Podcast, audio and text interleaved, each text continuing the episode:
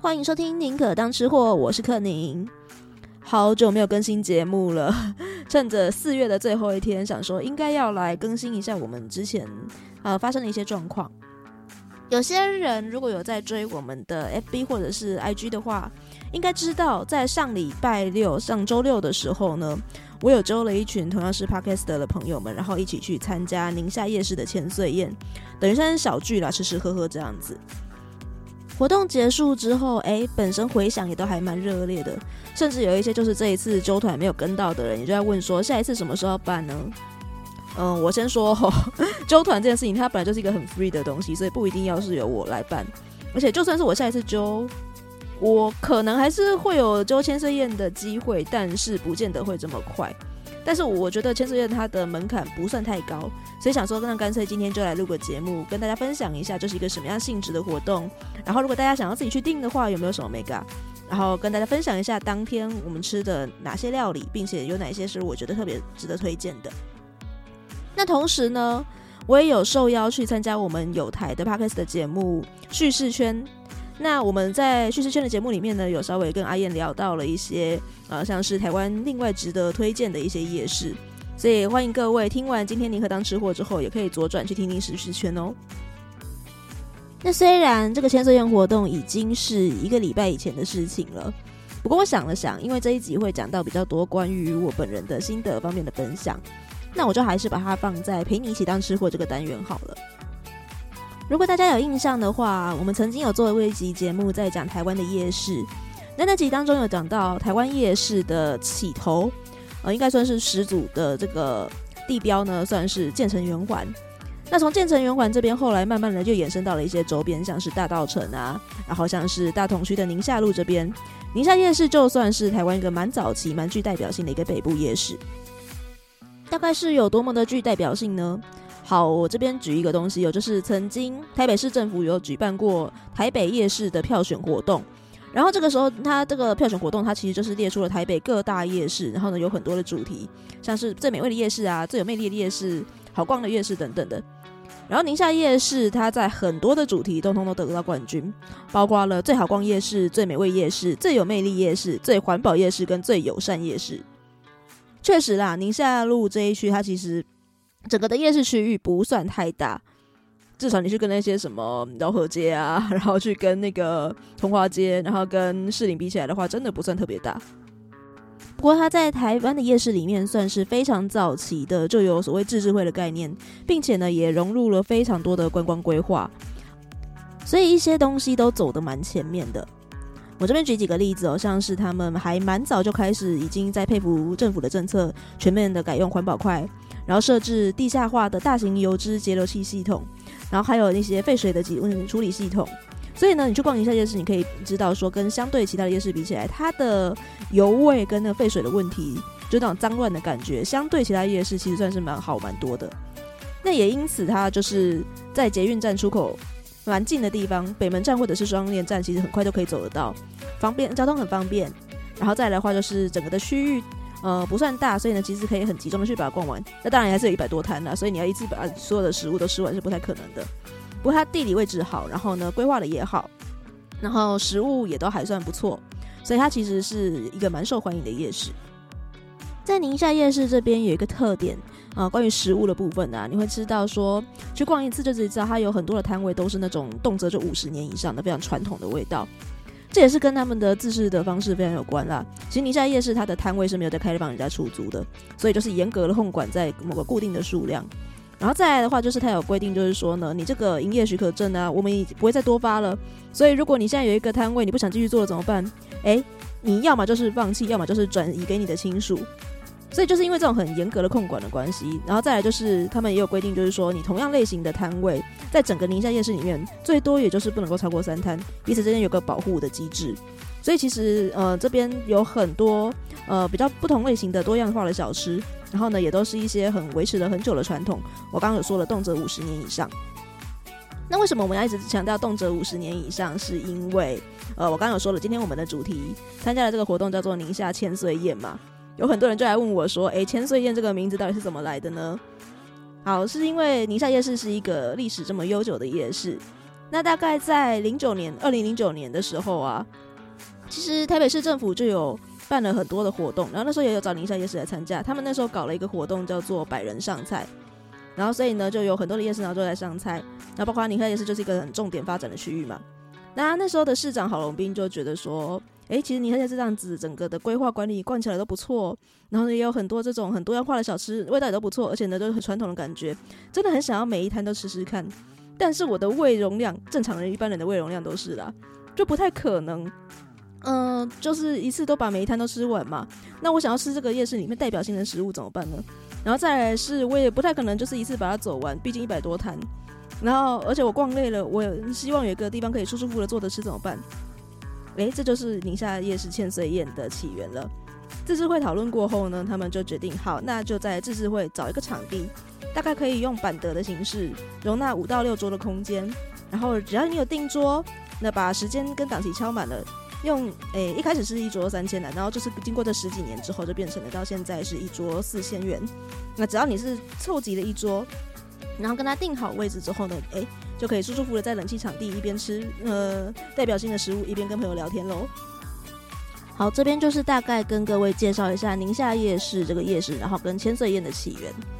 那如果大家听到我这边讲，你是一个外县市的朋友，或者是说你从来你是北部人，但你从来没有吃过千岁宴，你想要去试试看的话，怎么办？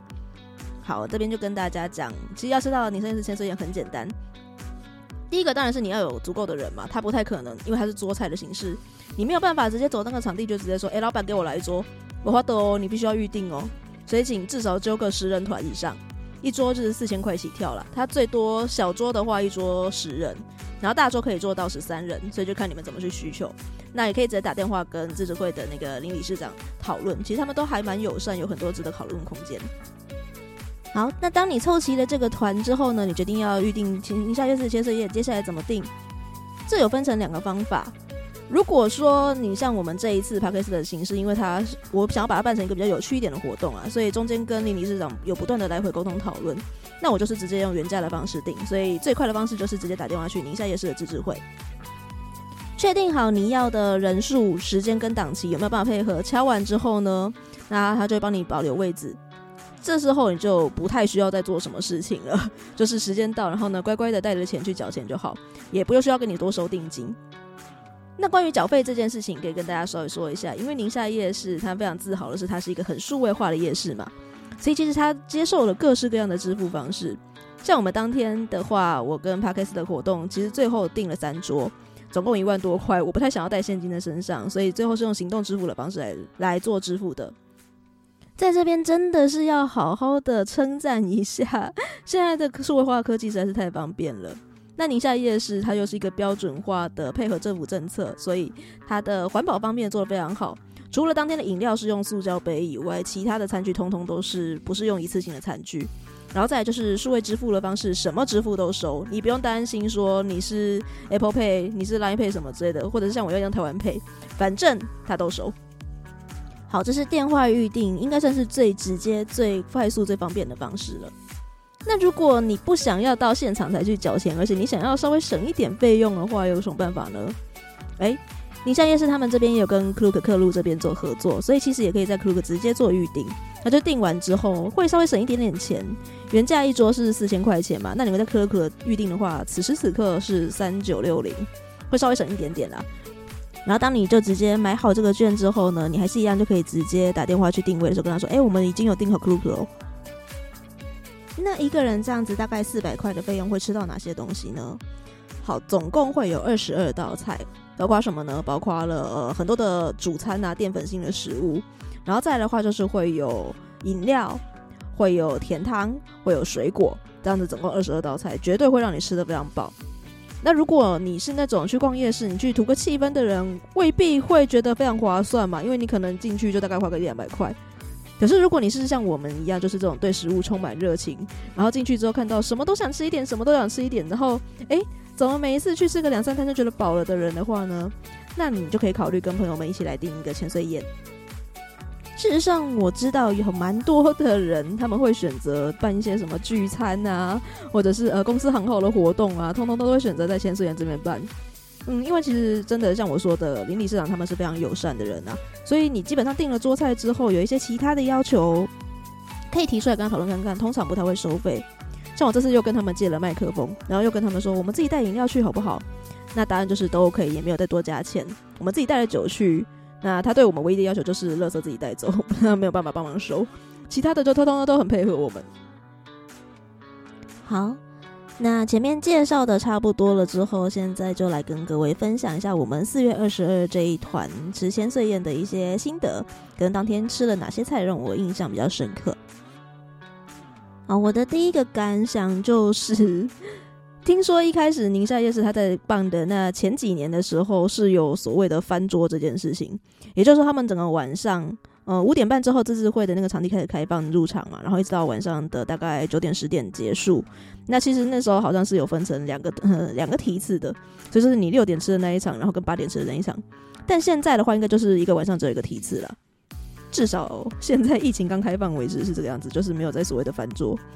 但即使没有翻桌这件事情，那样的菜上的速度快到也真是让我印象深刻，大概平均两三分钟就上一道菜吧。所以我们明明是定六点半到八点半的时间，然后大概四十几分的时候，已经全部的二十几道菜，连刚刚那个我说的甜汤跟水果全部都上上来了。不过这件事情也不是那么难理解。那毕竟就让我说的，千岁它只是提供了一个场地，让你可以坐着舒舒服服，不用自己去逛，然后去吃到一些比较代表性的摊位。它所有的食物都还是从楼下夜市拿上来的。所以说呢，当他们就是收集完各摊的食物的时候，就咻咻咻，全部都拿上来楼上就可以了，也没有在管理那种正常的板德，然后会稍微注意一下说，哎、欸，这餐这一道吃的差不多，那我们可以换下一道这种感觉也没有。那就是看当天轮值的是哪一些摊位，如果稍微久一点，稍微远一点点，可能是在尾巴的地方的话，那他们就会稍微走上来慢一点。那我刚好今天轮到的都是一些比较哎、容易走到的地方，那你可能就会像我们一样，很快的全部都上来了。那也不需要对这种东西太有压力啦，反正菜上来就是按照自己的步调慢慢吃就对了。而且事实上，它上的这么快，有一个好处就是，你现场吃到了哪一摊的某个东西，你觉得特别喜欢的话，诶，其实是可以直接跟他们说要加点的，他就会在楼下去，然后再另外再帮你拿一份上来。那就是看你最后加点了几道菜，然后就来算最后付的钱嘛。像隔壁的通勤学英语那一桌，他们居然给我多点了两盘臭豆腐，我真是太佩服了。那最后三桌里面，他们吃的就超级干净。我实在是很佩服那一桌的各位大叔们，对啊，你们会让厨师们感到非常有成就感。然后再来，我的第二个心得是，我觉得宁夏自治会这边他们有在享受某一种上菜的时候的成就感或者神秘感，我不知道那个怎么讲，反正他们就是欣赏我们看不晓得下一道是上什么东西那种感觉，我觉得他们有在自豪这件事情。其实，当我们一开始进场的时候，就有看到，哎，墙上其实已经贴着所谓的菜单，也就是今天轮值到了哪些摊位，然后那些摊位会出什么样的食物。但即使如此，其实我们还是不晓得今天我们到底最后会吃到什么样的东西，因为其实上面规划的摊位远远超过二十二家了。那就算是你已经全部都看到，说我今天知道会有哪些摊了，这些摊会出哪些食物给我们，但你也不能保证你吃的东西会跟隔壁桌是一样的，你知道吗？所以当天四月二十二号这一天的话，我们这一团登了三桌，然后另外两桌分别是属于两个不同的单位。那其实就可以看到，说隔壁吃的东西跟我们一样，跟我们一样是二十二道，但是吃的内容不太一样。像呃，我们这里上了沙拉船，就是所谓的营养三明治，那隔壁桌就上了润饼。然后我们这一桌吃了蒸饺，但是我可以翻到后来比较晚来的另一桌，最最最隔壁桌，他们吃的是锅贴。所以其实来参加潜水宴的人会建议你最好要保有一点点怎么讲开阔的心胸，你要试着去冒险，人家端什么上来给你吃，然后你就吃就对了，反正他会想办法把你喂得饱饱的。也不要因为可能前一两道上的是那种一碗卤肉饭、一碗鸡肉饭，然后让你们整桌十个人可能一人挖一个一口吃，你就想说，哈哈，我花了四百块我来吃就这样子而已哦。哦，我跟你讲，到后面去你会发现真的是饱得可怕。哎，不相信是不是？好，那我们现在就我是来讲一下当天吃了哪一些东西。那当然，完整版的菜单的话，当天因为有杰西大叔，就是非常有名的布洛克兼 Podcaster 嘛，他每天都要出文章，所以其实他在当天活动结束的晚上，就直接把所有的菜全部都列出来写成文章了。所以我也会把杰西大叔的布洛格文章放在今天的 show note 里面去，各位可以看一下我们完整吃的东西。这边呢，我就简单讲一下，让大家大概知道我们当天吃了什么，为什么会说非常的饱。好，一开始入座的时候，当然我有请呃自治会这边稍微 hold 一下上菜速度，至少等我们人都差不多齐了的时候再开始开席。所以一开始就是会先给我们冬瓜茶饮料，然后跟一些配的小菜，然后一边吃，大家一边先来的人先聊天嘛。那正式开始上菜之后，就会提供像是呃胡须张的卤肉饭。这也是因为胡须张卤肉饭的第一家本店，它其实就在宁夏夜市。事实上，我们宁夏千岁宴的场地就是在呃胡须章的旁边的楼梯往上二楼这边，所以其实有胡须章蛮合理的。那除了卤肉饭之外，另外还给了鸡肉饭，严格说是鸡卤饭啦。嗯，这个身为嘉义人，我就不做任何的评论了齁。那反正一开始上的卤肉饭啊、呃鸡肉饭这一些，都还是那种正常的一碗小碗，然后让上去让你十个人轮，然后一人挖一口。那好在我们这一团其实有一些人以前已经吃过千岁宴，所以警告说不要小看哦，不要 不要小看说他要这样子给你一个小小分量，后面很可怕。果然到了后面，就是接下来会有那个一整笼的蒸饺，然后整盘的炒米粉，整盘的炒饭这样子。另外还有一些碳水类，像是地瓜球跟芋泥球。然后呢，呃，还有那个沙拉船，但还好它沙拉船蛮贴心的，是帮大家都直接做成迷你版的啊，就是小份小份，不然大家应该真的会吃到饱了饱然后炸。然后除此之外，还有两两大碗公的汤。然后最后的青蛙下蛋也是整个这样整份大碗公的上来，然后水果也是整个一盘切好的柳丁，然后中间都还有穿插一些像是炸那种呃综合菇类啊，或者是像炒猪肝这种真的就是一盘菜的东西。所以请各位来这边，如果吃不完的话，真的不要勉强自己，就爱物惜物，把它打包回去就好。那当然，如果你会因为这样而吃不饱，诶，没关系，就是如同我刚刚所说的，效法我们的隔壁桌，就跟他说你要加菜。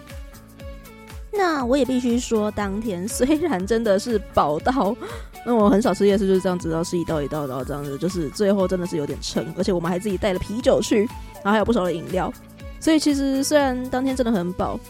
但我也不得不佩服，就是宁夏夜市是一个这么受欢迎的夜市，它真的是每一道至少都有水准以上，就算不会让你觉得特别惊艳的味道，至少也都维持一个水准，至少会让你觉得它处理得干干净净，没有什么杂味。那我这边想特别跟大家推荐一下，我当天觉得印象比较深刻、值得推荐的三道。第一个想跟大家推荐的是第五十摊的山东赤肉蒸饺。嗯，顾名思义，它就是上了一种简简单单的蒸饺。然后你要说那个饺子味道很特别吗？诶，没有，它就是单纯的呃蒸饺，然后里面就是包着猪肉，然后跟高丽菜，就这样子。那调味也非常单纯，就清清淡淡，然后简单爽口，好吃。不过我觉得难得的一点是在于吃得出来，第一个它的皮是自己手感新鲜现包了，它的 Q 度，然后跟那个筋度都在，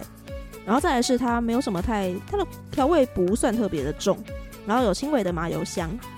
然后我本人是一个不太喜欢沾酱的人，所以除非是那个东西本身太难吃，或者说这个东西它不沾酱就不成立。不过其实我很少吃水饺或是蒸饺、蘸饺这些东西，我有在蘸酱的，我通常都是吃原味。那 如果它本身的味道就是有一些比较不新鲜的食材，其实一吃就可以知道了。那这个山东蒸饺，它本身虽然是我如同我刚刚所说的简简单单的蒸饺，但难得就难得在说它的调味清爽简单，然后跟它的皮整个 Q 度配合起来就是简单的好吃，不用沾任何的酱。第二个想要跟大家推荐的是第七摊的先来后到章鱼烧。讲到这个章鱼烧，以前我在其他的集数也有曾经讲过，就是台湾的章鱼烧跟日本大阪原地的章鱼烧其实是不太一样的两种食物了。台式就是比较会把面糊调的稠一点嘛，然后也会把它煮到煎炸到比较熟一点，所以它吃起来是比较那种很扎实的口感，然后有点弹性这样子。那日式的话，它基本上会是有些人会说是没熟，然后喜欢的人就会说是那种软嫩爆浆的感觉，那就是比较偏软。那不管是台式或者是日式，其实我都是蛮喜欢的。至于这家先来后到，你说它是台式还是日式吗？因为我觉得它算是属于在一个中间值，它是一个很有趣的味道，就是它的调味蛮台的，台式的我觉得偏台的酱油膏，然后但它还是有那些柴鱼粉啊、美乃滋啊，然后海苔粉那些东西，然后但它的 wasabi 蛮台的，老实说。可它本身章鱼烧的口感又是比较偏日式那种，真的咬下去会烫嘴、会爆浆那种感觉。那那天上菜很好笑，就是当大家我们每个人然后同桌的都吃了之后，然后歪嘴就特意还点了一下，因为歪嘴是个歪嘴鸡是个猫舌头，还在等。然后过了大概十几分钟左右，他就问我说：“会烫吗？”我说：“嗯，你都等那么久了，应该不会吧？”然后他咬下去之后开始流眼泪，还被烫到。所以我特别要把这件事情讲出来，让大家稍微有点预防心理准备做一下。那不过撇开这一点，如果你做好心理准备的话，它本身是一个很好吃的搭配啦。就是觉得说，哎、它很台吗？它很日吗？好像就是介于一个中间值，但是出乎意料的不难吃，甚至可以说是蛮好吃的。那第三个想跟大家推荐的是郭董药炖排骨，对，它上来是蛮大的一锅汤，而且它在比较后面的时候上。然后其实就是四月二十号当天也蛮热的嘛，所以我本来当天就想说，我可能会喝不太下。已经到这个时候，我肚子已经很饱了。虽然我是喜欢喝热汤的人，但为了试味道，我还是喝了。结果一喝之后，我觉得，诶，跟我想象中的不一样。那可能是因为我如果想到药膳排骨这个名称的话，对台式的药膳排骨，它是一个比较偏十全大补汤那样的味道。那当然，它名为药膳排骨，它本身没有特别规定，就是说要用什么样的药材啊。但基本上，如果你在台湾讲药炖排骨，应该蛮多间都会是十全大补汤的味道啦。包括像是连是那家很有名的，也都是走这个路线的。可是你现在是这家郭董药膳排骨，它的配方、它的味道比较不是那个路线，它反而很接近是马来西亚式的那种药的那种肉骨茶的感觉。呃，如果不太晓得，就是我说所谓东南亚马来西亚式的这种药肉骨茶的感觉，跟台式的大补汤式的那个药炖排骨的差别是什么的话，其实最明显是在于它的药材不太一样。所以如果你喝比较偏肉骨茶的感觉的话，就是它会有多一个玉竹的香气，它的药感不会那么多。然后再来是它会有非常非常重的酸味。所以其实这一家郭董肉炖排骨让我非常意外的是，它居然有偏向那个路线的味道。当然啦，我相信他应该不是刻意走这个路线的啦，但就是居然出乎意料有这种异曲同工之妙，让我觉得印象非常深刻，而且味道也非常的干净，然后就是那种很纯粹的药膳，然后那种呃骨头汤的甜味，我觉得是一个很难得让我在当天那么热，而且已经吃到就是接近尾声的地方的时候，然后还会愿意就是把这种汤细细的把它品味完的味道。那当然，如同我所说的。像宁夏夜市的千岁宴，它其实是自治会安排，所以就是每天照轮的不同的摊位。然后再来的话，就算你嗯进去跟我们一样，直接看到了那个菜单今天的轮值表，你还还是会不晓得端到你面前的是什么。所以其实还蛮鼓励大家都可以去试试看，而且不止可以去一次，因为你之后再去跟我们这个礼拜吃的东西，应该就是完全不一样的东西了，至少也会有五成不一样，我猜。那我自己的话呢，虽然我不会短时间的再吃一次千岁宴，但是我应该之后还是会想要揪朋友一起来试的。那也欢迎大家，就是如果听完这个宁夏千岁宴这一集的感想，那你有没有特别觉得宁夏夜市有没有什么食物，有没有哪一摊是特别推荐的，想跟我分享呢？或者是有其他家的夜市，你也想要告诉我，就是说，诶，哪一家的夜市他们的什么什么东西也非常不错呢？欢迎来跟宁可当吃货做一些留言互动哦。Apple Podcast 跟 Stop 跟 Spotify 现在都可以留言了。那如果你真的真的很害羞，你不想要在 Apple Podcast、Spotify、First Story 这些大家都看得到的地方留言的话呢？哎，也没有关系，宁可当吃货也是有 Facebook 跟 Instagram 的哦。嗯，不管是在直接在底下留言，或者是来私讯敲我，嗯，都可以啦。总之让我知道你们的想法。那宁可当吃货，我们下次再见，拜拜。